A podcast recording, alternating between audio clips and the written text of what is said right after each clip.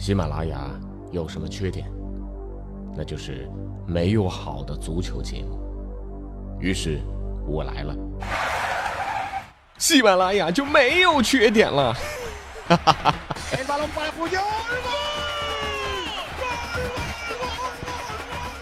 我是俊君，喜欢足球，听足球欢乐多。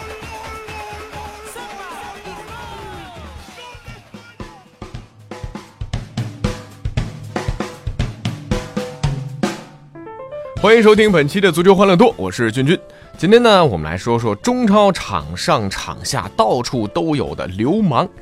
呃，那句话怎么说来着？叫“流氓会武术，谁也挡不住”。现在的中超赛场，大家都已经看到了，都武装到了牙齿。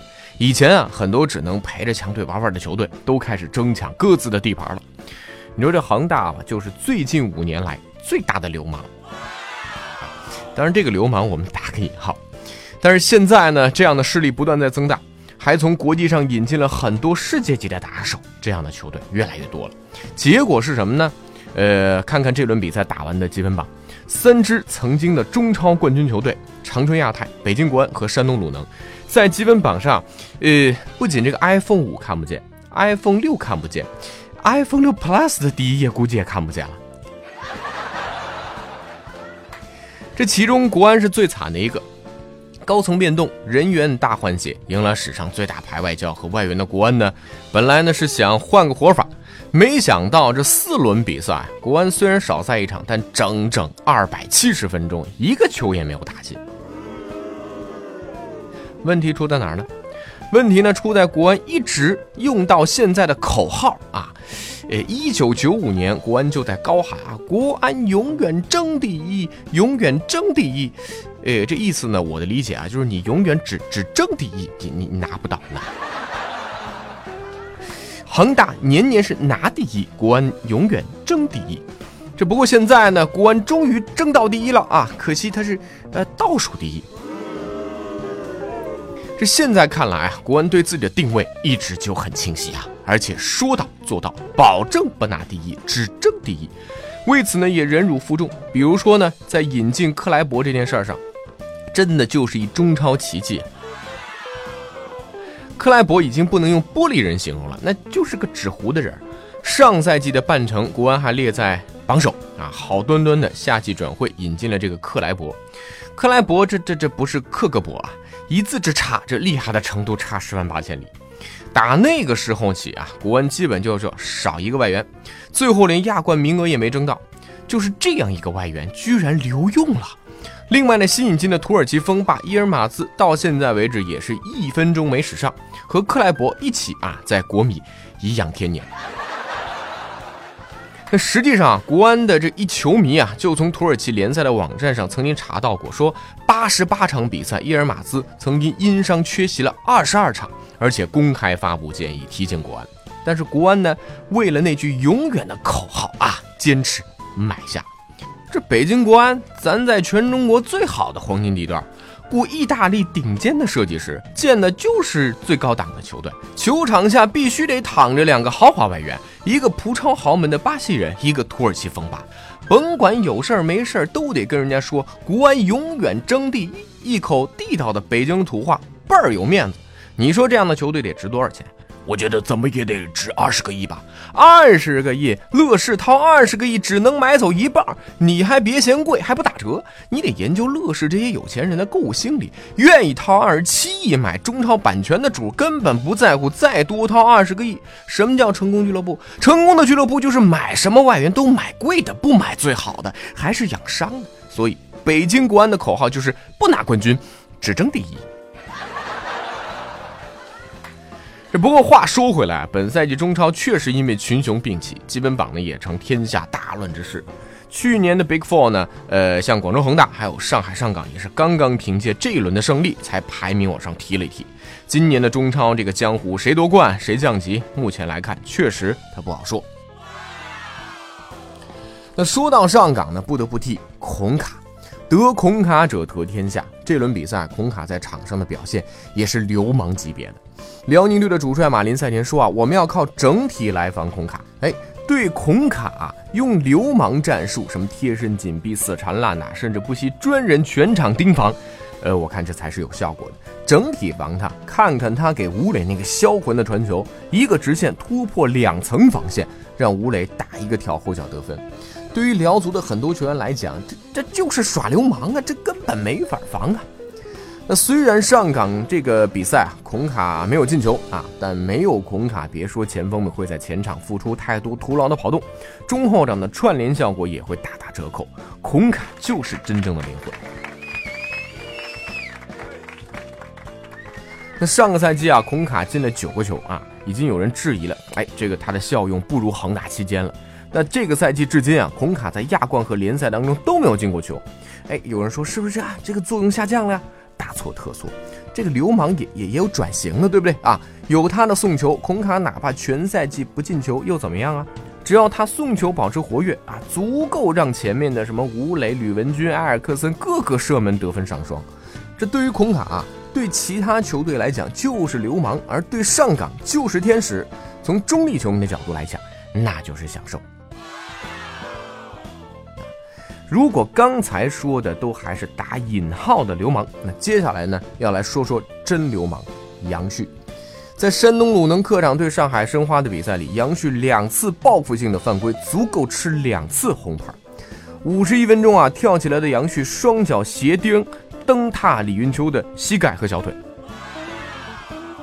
五十五分钟的时候，李云琼从后方将杨旭放倒，倒地后的杨旭有一个明显伸腿用脚故意踢李云秋的报复动作，李云秋当然也倒在地上。这种动作，主裁判王哲近在咫尺，虽然吹停了比赛，最终呢，他只是将杨旭单独叫过来，对其进行了口头警告，没有出示红牌，甚至是一张黄牌。杨旭长了一张老实巴交的脸啊，没想到仗着老国脚的身份，在场上这样的耍流氓。两个动作啊，踢过球的朋友都知道。这第一个动作，杨旭是完全可以躲过去的，甚至跳过李云秋，这就是故意伤害对手身体，而且用双脚斜钉啊，这是多么恶劣的犯规。那第二个动作，比起贝克汉姆当年用脚轻轻勾倒西蒙尼，绝对是有过之而无不及。贝克姆在世界杯上被红牌逐出场，成为英格兰的罪人，陷入了职业生涯的低谷。比大牌杨旭和小贝比怎样？比比赛重要性，中超和世界杯比又怎么样？对于这样的流氓行径，我觉得足协必须要追加处罚。这种亏咱们中国足球还吃得少吗？一九九八年亚运会四分之一决赛，郝海东被换下场的时候，朝助理裁判的方向啐了一口口水，结果被告了状。亚足联决定。对郝海东全球禁赛一年，这郝总还没吐着人呢。二零零五年亚冠，鲁能二比七惨败给伊蒂哈德，因为辱骂裁判并且吐口水，郑智被全球禁赛半年。呃，后来啊，处罚缩小到了亚冠联赛。据说啊，这申诉的时候，中方代表很智慧的啊，当然这个智慧要打引号，辩解道，政治的行为不是对裁判员的侮辱。只是中国球员习惯性的陋习而已，就是随地吐痰！陋习，这什么叫陋习？这就是平时娇惯出来的流氓行为。王哲这样只知道息事宁人、怕担责任的裁判，是在祸害中国足球。这祸害中国足球的流氓呢，这轮还出现在了石家庄。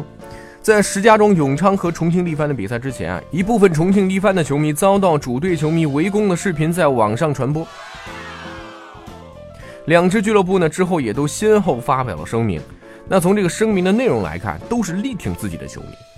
这到底是重庆足球流氓先挑衅，还是石家庄球迷耍流氓？现在公说公有理，婆说婆有理。其实呢，这都没那么重要。因为啊，最终动手斗殴的，我都把他们归入流氓而非球迷的行列。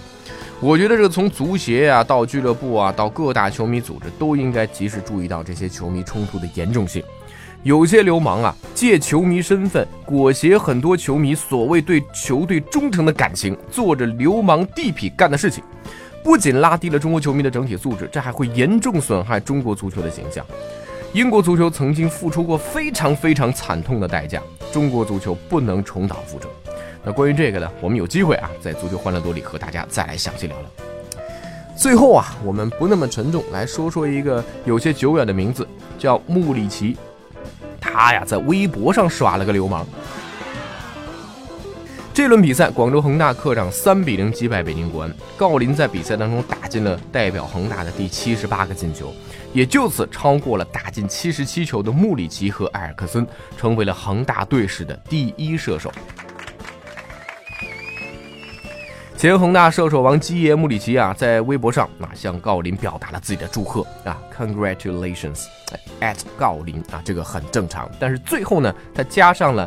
S H A B I 啊，傻哎，那什么和一个红心儿。